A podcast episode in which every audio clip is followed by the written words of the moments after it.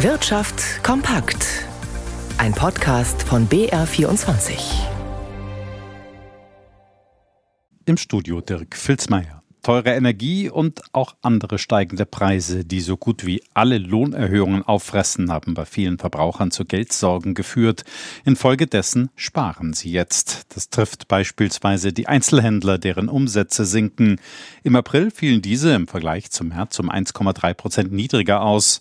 Vergleicht man die Umsätze mit der Vor-Corona-Zeit und bereinigt sie um den Kaufkraftverlust, sind sie sogar deutlich gesunken, so die Hans-Böckler-Stiftung. Besonders bedenklich sei gerade, dass auch die Umsätze mit Lebensmitteln zurückgingen, ausgelöst offenbar durch Geldmangel bei ärmeren Familien. Felix Linke. Dem Statistischen Bundesamt zufolge ist der Konsum im März so stark zurückgegangen wie seit fünf Monaten nicht mehr. Gegenüber dem Vorjahr befindet sich der Einzelhandel mit seinen Umsätzen inzwischen mit 8,6 Prozent im Rückstand. Vor allem in den Geschäften versuchen die Verbraucherinnen und Verbraucher gegen die hohe Inflation anzusparen. Das gilt vor allem für Lebensmittel, die 22,3 Prozent mehr kosten als vor einem Jahr. Damals wurden noch rund ein Zehntel mehr davon verkauft. Seit Beginn dieser Statistik 1994 gab es hier noch nie so einen starken Rückgang wie im März. Außerhalb der Lebensmittel ist das Minus sogar noch höher, mit real 2,3 Prozent in nur einem Monat. Der lange Zeit boomende Internethandel brach in nur vier Wochen sogar um 4,8 Prozent ein. Im Onlinehandel geht es häufig um leicht entbehrliche Bestellungen, auf die man nicht so dringend angewiesen ist. Die Kaufzurückhaltung ist verständlich, weil den Beschäftigten schon das vierte Jahr in Folge reale Lohneinbußen drohen, weil die Preise schneller steigen als die Löhne. Die Konjunktur in Bayern stagniert. Zu dieser Einschätzung kommt die Vereinigung der bayerischen Wirtschaft infolge einer Umfrage unter zahlreichen bayerischen Unternehmen, dem regelmäßig erhobenen Weißbierindex. Demnach schätzen die Firmen ihre Perspektiven zwar nicht mehr ganz so pessimistisch ein wie im Herbst, aber ein Aufschwung sei auch nicht in Sicht. Walter Kittel.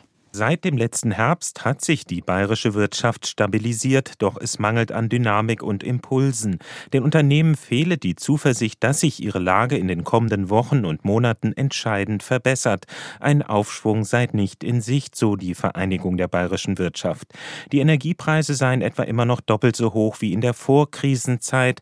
Unternehmen würden ihre Kapazitäten zwar noch nicht in großem Stil ins Ausland verlegen, doch es sei eine schleichende Deindustrialisierung Globalisierung zu beobachten, so der Präsident der Vereinigung der bayerischen Wirtschaft Wolfram Hatz. Weil dort die Arbeitskosten niedriger sind, weil dort die Steuerbelastung geringer ist, weil dort die Energie billiger ist. Die Vereinigung der bayerischen Wirtschaft fordert einen Industriestrompreis von 4 Cent pro Kilowattstunde, außerdem mehr gezielte Zuwanderung aus dem Ausland, denn der Mangel an Fach- und Arbeitskräften habe sich weiter verschärft. Fast jeder zweite bayerische Industriebetrieb spüre deshalb bereits eine Beeinträchtigung. Der Deutschland-Ableger der dänischen Brauerei Carlsberg ist wegen eines Kartellvergehens zu einer Geldstrafe in Höhe von 50 Millionen Euro verurteilt worden. Ein früherer Geschäftsführer hatte sich demnach an einem illegalen Informationstausch Austausch unter führenden deutschen Brauereien beteiligt. Im TechDAX sticht die Aktie der Software AG mit einem hohen Kursgewinn hervor. Rigobert Kaiser, MBR 24 Börsenstudio. Was ist denn da los?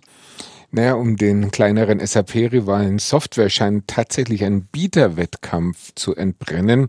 Schon vor einigen Tagen hat der Silver ein amerikanischer Investor, 30 Euro je Aktie geboten und schon 40 Prozent der Anteile eingesammelt. Jetzt ist aber Bain Capital noch auf den Plan getreten.